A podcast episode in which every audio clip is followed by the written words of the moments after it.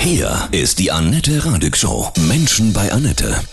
Heute bei mir zu Gast, ich freue mich sehr, Arndt Zeigler, Autor, Moderator und totaler Fußballfan. Guten Morgen, Arndt. Hallo, guten Morgen, hallo. Du hast ein neues Buch geschrieben, das heißt Traumfußball, ja, wie unser Lieblingsspiel uns allen noch mehr Spaß machen kann. Ja, ja. wie denn? Ist doch schon geil. Äh, mittlerweile wäre der Titel auch vielleicht passender, wieder mehr Spaß machen kann. Es ist so, dass ich mir im Moment ganz oft die Frage stelle, und es ist in meinen Augen auch eine Frage, die immer drängender wird, wenn man heute Kind wäre und man mhm. würde sich heute anfangen für Fußball zu interessieren, wäre man überhaupt so leidenschaftlich Fußballfan, wie man, wie wir es früher geworden sind, wenn immer die gleiche Mannschaft Meister wird, immer die gleichen Mannschaften oben stehen, immer klar ist, wer das meiste Geld hat, gewinnt eh. Also wir haben ganz viel letztendlich verloren in den letzten Jahren und Jahrzehnten, was uns eigentlich mal irgendwann am Fußball fasziniert hat. Und im Moment ist so eine Zäsur, denke ich, wo man auch mal nachdenken muss, ob tatsächlich irgendwie nicht Gefahr laufen, eine total schöne Leidenschaft und ein wunderschönes Hobby an die Wand zu fahren. Was meinst du konkret, was muss sich ändern? Ich meine, vielleicht wird durch Corona auch im Fußball sich viel verändern, auch zum Positiven, ne?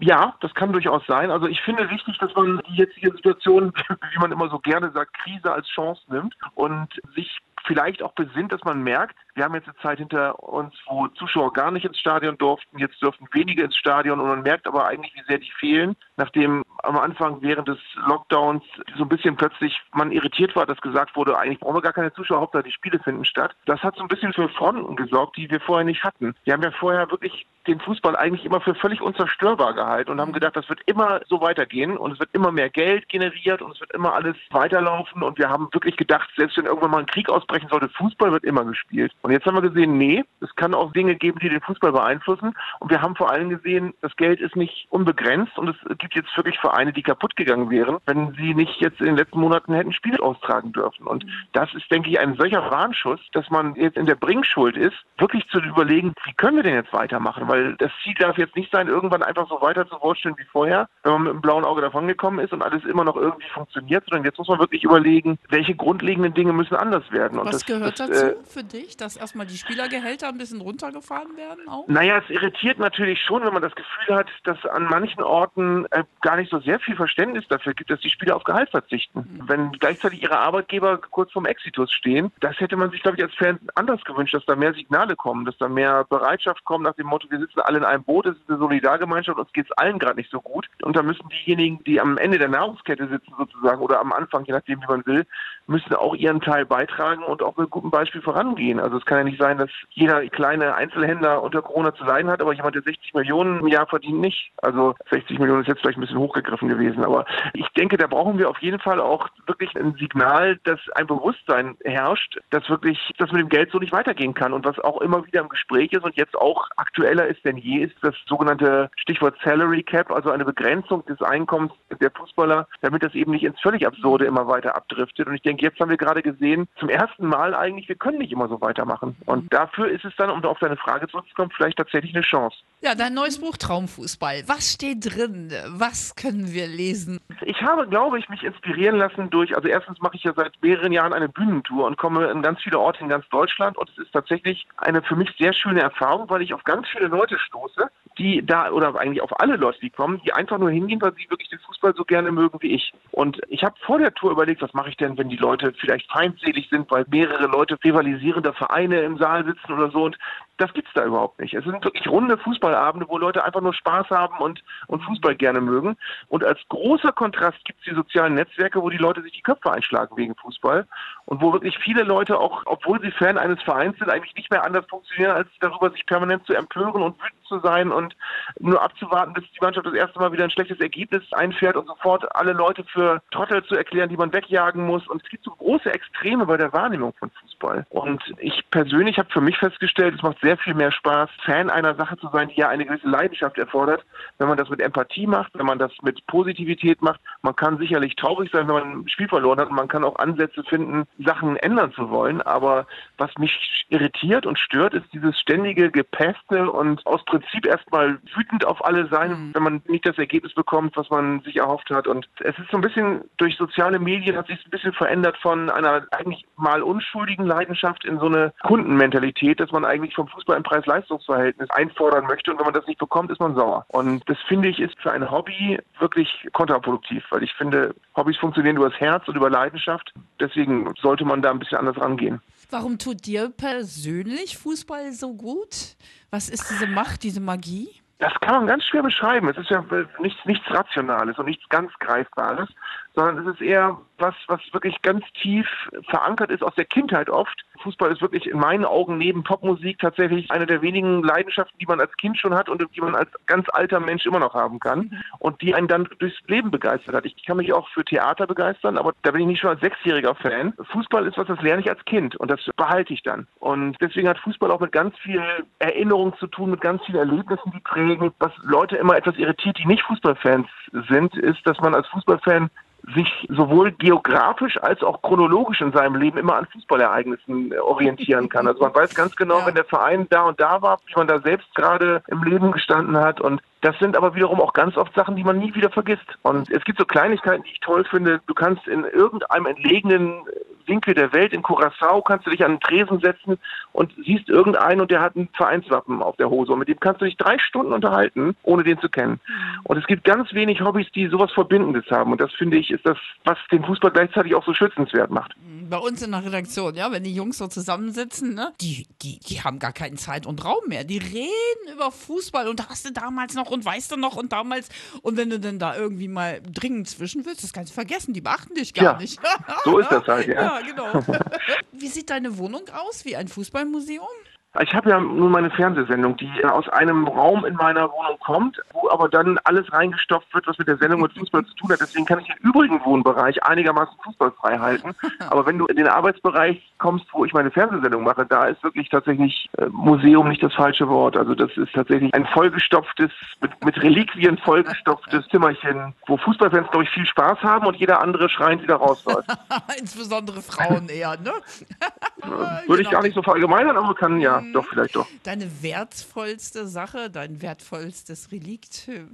naja, also das ist jetzt nichts, was man ja in, in Geld letztendlich äh, sich als Fan definiert, aber ich habe halt wirklich an meiner Wand gerahmt Trikots hängen, die ein Werder-Spieler in einem Europacup-Finale getragen hat oder sowas in der Richtung. Das hat natürlich schon so ein ideelles Ding, dass man mhm. Das, das Spiel als, als Jugendlicher im Fernsehen gesehen hat und dieses Trikot des einen Spielers hängt ja jetzt bei mir. Das wird auch ein Nicht-Fußballfan nicht verstehen können, aber das sind schon so Sachen, die man mit einer gewissen Emotionalität verbindet. Ja, absolut. Dein absolutes Traumlieblingstor, das so für dich in die Ewigkeiten einzieht. Oh, das ist natürlich schwierig, weil wenn man am Ende zehntausende Tore irgendwann mal gesehen hat.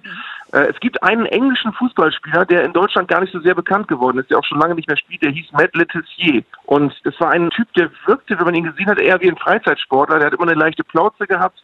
Ein sehr großer, wenig eleganter Spieler, der aber unfassbare Tore geschossen hat. Und es gibt von dem einen Zusammenschnitt von Toren, wo ich die ersten, ersten zehn tatsächlich gehören zu den zehn, zehn schönsten Toren, die ich gesehen habe. Also ein unfassbarer Typ, der in England nie ein, ein riesengroßer Star wurde, weil er irgendwie dafür dann doch ein bisschen zu unsportlich war, aber für seinen für seinen Verein war der ein Held, ein Gott und wer immer den noch nicht gesehen hat, könnte sich den mal angucken. Das ist bei YouTube, das lohnt sich. Ja. Wer ist dein Top-Spieler, so von den Deutschen? Aktuell oder generell? Generell, überhaupt? generell. Ach, ich bin aufgewachsen mit einer unglaublichen Faszination für Franz Beckenbauer und alle Menschen meines Alters können das, glaube ich, nachvollziehen, dass er eine Eleganz hatte und eine, ja, eine Ausstrahlung, die äh, man nicht so häufig sieht. Es ist natürlich umso betrüblicher, wie so die letzten Jahre für ihn gelaufen sind. Sein Sohn ist gestorben, ihm geht es gesundheitlich nicht gut. Er ist in diesen Skandal verwickelt, von dem man nicht genau weiß, wie man ihn bewerten soll. Und er ist ja eigentlich Zeit seines Lebens diese sprichwörtliche Lichtgestalt gewesen, also jemand, den du auch nach seiner Karriere neben die Größten der Welt stellen konntest, neben Staatsmänner. Und er ist trotzdem Beckenbauer gewesen. Also es ist trotzdem nicht, man hat nicht das Gefühl gehabt, da steht jetzt ein dummer Junge neben Nelson nee, Mandela, sondern man hat das Gefühl gehabt, der kann sich überall auf jedem Parkett be bewähren.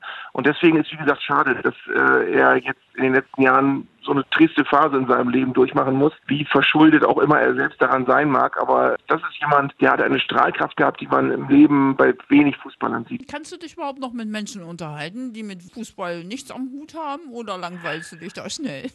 Ach nee, das ist, das ist sogar sehr erholsam, weil es ist so, dass ich dadurch, dass ich eine Fernsehsendung mache und hier in dem Viertel, wo ich wohne in Bremen, bin ich relativ verwurzelt, weil ich hier schon ganz, ganz lange wohne. Hier kann ich rumlaufen, ganz oft mit Leuten Smalltalk machen, die nichts mit Fußball zu tun haben haben. Ich bin immer etwas gestresst, wenn ich das Gefühl habe, manche Leute sehen sich die Notwendigkeit, sich mit mir über Fußball zu unterhalten, wenn sie mich irgendwo erwischen. Das verstehe ich dann zwar auch, aber wenn du dann das gleiche Thema, weil Werder Bremen gerade verloren oder gewonnen hat und du musst an einem Tag das gleiche Gespräch achtmal führen, das ist dann irgendwann ein bisschen anstrengend. Aber auf der anderen Seite betrachte ich es auch als großes Privileg, dass ich das eben wirklich klassisch als Hobby zum Beruf machen konnte. Insofern beklage ich mich da nicht. Ja, das ist großartig, ne? Lebst deinen Beruf. Ja, du bist auch Werder Bremen Stadionsprecher. Ja. Wie wird das so generell ausgehen in dieser Bundesliga-Saison? Sportlich. Ja, genau. Also so generell. Wird Bayern wieder Meister oder ist das, was glaubst du? Äh, ich habe ich habe in meiner letzten Sendung eine Tabelle erstellen lassen von meiner Redaktion, wo ich gesagt habe, lass uns doch mal nachgucken, welche Vereine für die Mannschaft, die jetzt am letzten Samstag auf dem Rasen stand, wie viel Geld ausgegeben hat. Mhm. Und es kam raus, ich glaube, die Bayern haben oben gestanden mit, ich glaube, 240 Millionen, die sie irgendwann für Spieler ausgegeben haben, die am Samstag auf dem Platz standen. Und Borussia Dortmund war dahinter mit, ich glaube, 170 Millionen, mhm. was zwar sehr viel ist, aber eben auch deutlich weniger. Und man kann an dieser Reihenfolge genau sehen, warum Bayern München auch wieder Meister werden wird. Und man kann genau sehen, warum Borussia Dortmund zwar gut ist, aber eben auch nicht gut genug. Und man konnte leider, und das finde ich sehr deprimierend, an dieser Geldtabelle fast die aktuelle Bundesliga-Tabelle ablesen, die man so erwarten kann. Also man kann wirklich sehen, welche Vereine fast kein Geld haben. Arminia Bielefeld war ganz unten. Und wenn die in dieser Saison nicht absteigen, haben sie ein großes Wunder vollbracht, weil alle anderen Mannschaften einfach viel mehr auf der Pfanne haben. Und mhm. es gab früher mal diesen guten alten Spruch, Geld schießt keine Tore. Oder es gibt einen sehr schönen Satz vom ehemaligen Fußball-Bundestrainer Sepp Herberger, der mal gesagt hat, die Menschen gehen ins Stadion, weil sie nicht wissen, wie es ausgeht. Das ist leider immer mehr, immer mehr verwässert worden und das ist eine Sache, die jetzt im Moment gerade immer mehr in Vergessenheit gerät. Und le leider ist das was sehr Essentielles, dass man eben wirklich auch vor den Überraschungen lebt. Ich kann mich erinnern, dass es wirklich vor ein paar Jahren noch gang und gäbe war, dass man vor der Saison rumgefragt hat, äh, Prominente, wer wird denn Ihrer Meinung nach deutscher Meister?